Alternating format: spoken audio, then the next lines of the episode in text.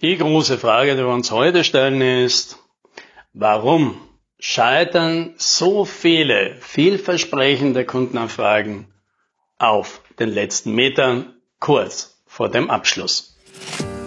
Hallo und herzlich willkommen beim Podcast 10 Minuten Umsatzsprung. Mein Name ist Alex Rammelmeier und gemeinsam finden wir Antworten auf die schwierigsten Fragen im B2B-Marketing und Verkauf.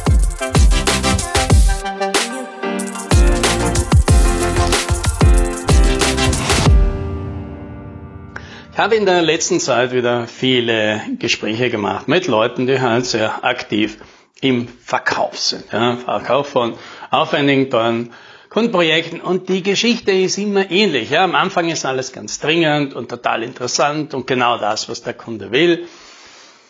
Und irgendwann, wenn das, wenn das Projekt sich so zum Ende nähert und es endlich zu Abschluss kommen sollte, die Unterschrift endlich aufs Papier kommen sollte, dann plötzlich passieren Dinge. Ja, die Priorität ist doch nicht so hoch. Und plötzlich will der Chef das nicht, obwohl vorher nie die Rede war, dass der Chef da überhaupt mitentscheidet, weil die Person, mit der man gesprochen hat, ja eh der große Entscheider war.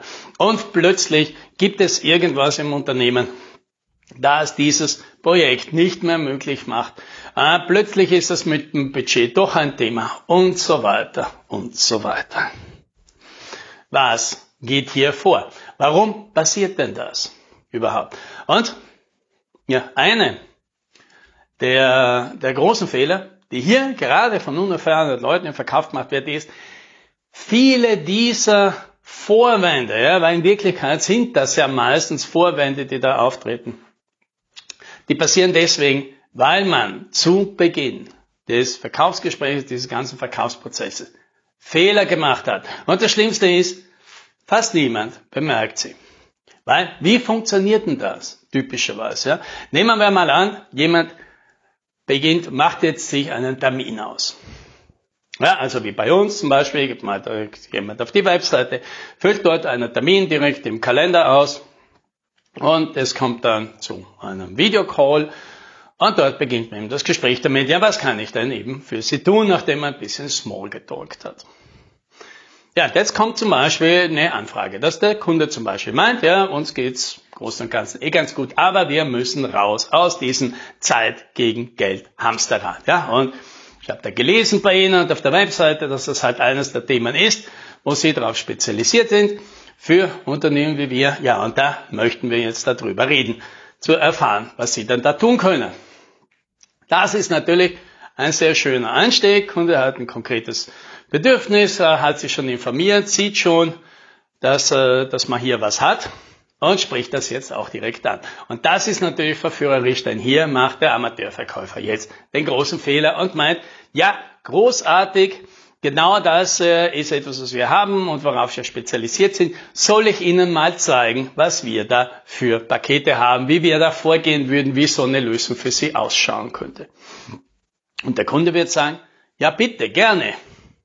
Ja, und alle glauben, oh, das ist jetzt super gelaufen und in Wirklichkeit hat man sich jetzt ein großes Ei gelegt. Warum? Das Problem ist, an dieser Stelle, man geht jetzt praktisch in diesem Verkaufsprozess schon in die nächste Phase über, ja? also in die nächste Phase, wo es darum geht, jetzt eine Lösung für den Kunden irgendwie zu erdenken, zu brainstormen, schauen, was es da ist, ihm sowas zu zeigen, bevor, bevor man überhaupt verstanden hat, ob der Kunde wirklich ein Bedürfnis danach hat. Weil nur weil der Kunde sagt, er hätte das jetzt gerne, das heißt noch lange nicht, dass der Kunde das auch so dringend braucht und so dringend will, dass er auch bereit ist, am Ende dieses Projekt auch durchzuziehen und nicht nur den Kauf durchzuziehen, sondern auch dieses Projekt umzusetzen. Weil in vielen Fällen, ja, in unserer Branche ist es ja so, da ist ja nicht einfach, dass der Kunde dann irgendwann mal die, seine Unterschrift unter den Auftragsschein setzt und ab da braucht er sich um nichts mehr zu kümmern und alles ist magisch und wir machen alles für den Kunden und alle seine Probleme sind weg. Sondern, nein, in vielen Fällen muss der Kunde jetzt ganz aktiv mitmachen. Der muss jetzt was tun. Der muss Sachen bei sich umstellen. Der muss ein Budget bereitstellen. Der muss wahrscheinlich Ressourcen aufbringen. Und das Schwierigste, der muss vielleicht sein Mindset, seine gewohnte Vorgehensweise bei diesem Thema jetzt ändern. Nichts davon ist einfach. Und natürlich, an diese Sachen denkt der Kunde jetzt noch nicht und der Verkäufer will daran ja sowieso nicht denken, weil das ist ja alles schwierig und aufwendig. Das stört ja den Verkaufsprozess. Aber spätestens dann, spätestens dann, wenn der Kunde wirklich drüber nachdenkt, das jetzt zu kaufen, dann wird er sich Gedanken machen, wie soll denn das hier bei mir funktionieren? Und dann wird er merken, dass da einiges im Raum steht, dass es überhaupt nicht so klar ist, dass da viel mehr Aufwand, Schwierigkeiten dabei sind, dass es Konflikte geben wird und schwierige Gespräche, dass da Arbeit drauf auf einen zukommt, von der man ja gar nicht weiß, wer sie machen soll und vor allem wann. Und dann entsteht natürlich viel Unsicherheit und das macht den Kunden natürlich jetzt Sorgen. Und das äußert sich dem darum, dass halt noch Fragen kommen und noch Fragen kommen und irgendwann löst sich das Problem nicht auf, weil sein Aufwand geht ja nicht weg, seine Schwierigkeiten gehen ja nicht weg und dann wird er diesen Verkauf abbrechen. Und was der Kunde dann nicht sagen wird, ist, Lieber Verkäufer, es tut mir leid, dass ich Ihre Zeit verplempert habe, ja, aber ich habe gerade realisiert, es ist alles zu groß, alles zu kompliziert, ich mache mir zu viele Sorgen, ich habe zu viel Angst vor diesem Projekt, ich habe da ganzen Haufen schwierige Gespräche, die ich wahrscheinlich machen muss und auf die ich gar keine Lust habe und deswegen sehen Sie es mir bitte nach, dass ich hier mit diesem Projekt nicht weitergehen möchte.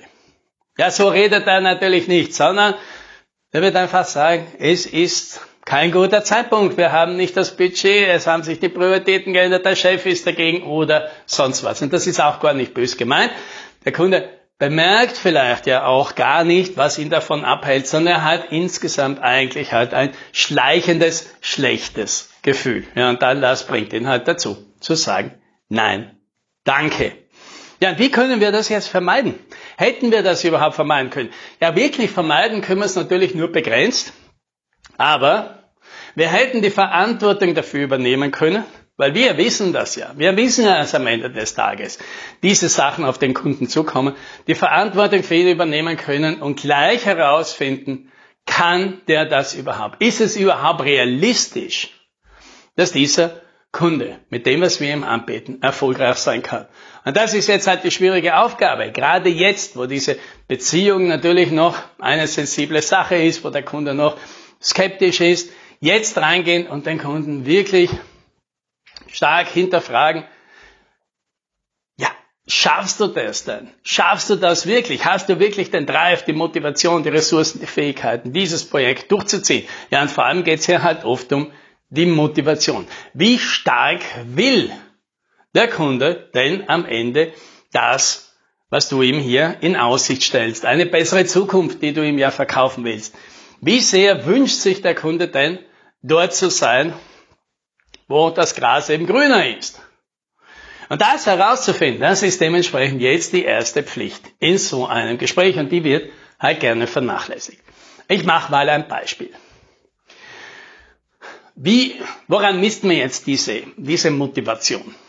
Wie, wie stark das Bedürfnis des Kunden ist und wie stark dementsprechend auch seine, sein Wille und sein Drive sein wird, nachher auch über Schwierigkeiten und Herausforderungen drüber zu kommen.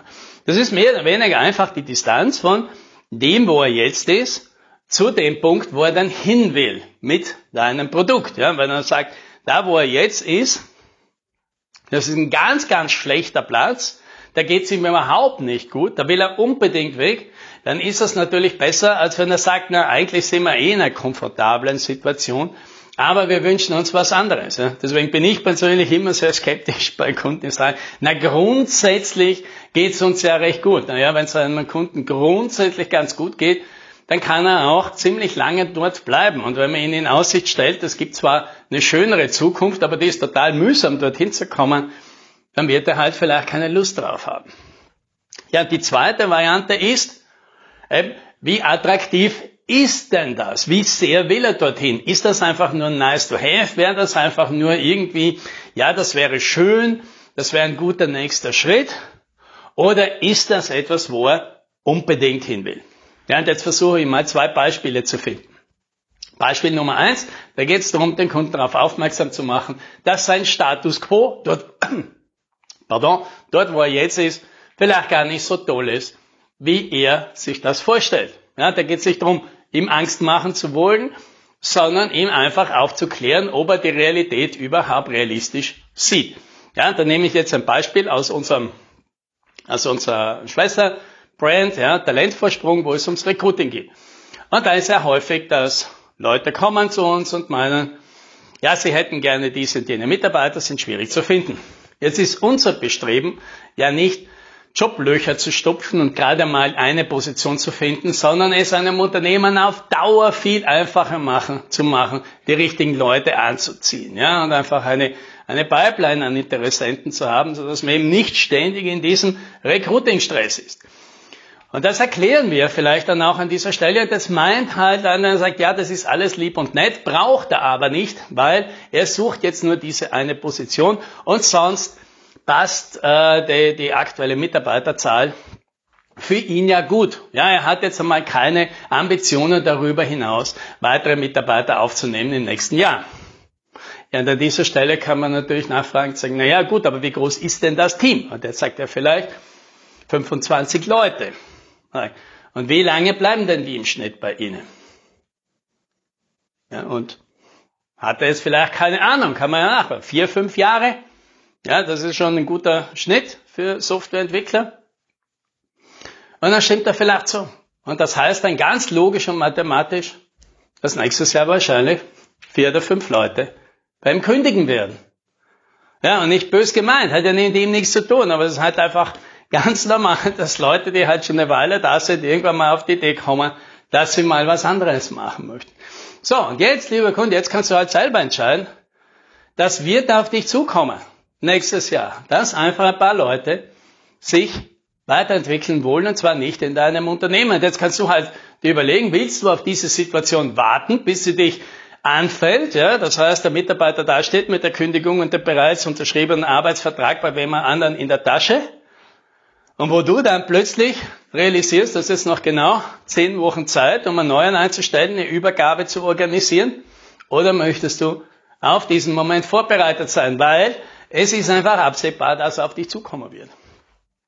So, und jetzt kann halt sein, dass jemand sagt, glaube ich halt nicht, ja, weil er ist halt so ein geiler Chef in so einem geilen Unternehmen, da gehen die Leute in Pension, oder er will sich einfach damit nicht auseinandersetzen und das ist völlig legitim. Dann ist das halt auch wirklich nicht das Richtige für ihn und der eine oder andere wird vielleicht an dieser Stelle nachdenken und sagen, okay, so habe ich das noch nie betrachtet, das stimmt, das wäre eine Situation, in die möchte ich nicht kommen. Ich möchte darauf vorbereitet sein. Ich möchte nicht dann diesen Stress haben. Dann bin ich vielleicht tatsächlich jetzt deutlich motivierter, einen Schritt weiterzugehen und sagen, okay, da schaue ich mir das mal an. Ja, und was wir jetzt gemacht haben, ist, am Kunden zu erkennen, dass wahrscheinlich der Zustand, wo er jetzt steht, zu dem, wo er sein könnte, vielleicht ein deutlich größerer Sprung ist, ein deutlich größerer Zugewinn ist, als er vielleicht im ersten Moment erwartet hätte. Und dementsprechend wird er vielleicht auch deutlich motivierter sein, deutlich energischer dahinter sein und sagen, dieses Problem möchte ich lösen, weil jetzt ist eines deutlich spürbar. Na? Wenn da das passiert, wenn du das schaffst, jemandem zu helfen und zu sehen, okay, Gut, dass wir darüber geredet haben. Gut, dass ich das erkannt habe. Wir müssen da jetzt was tun.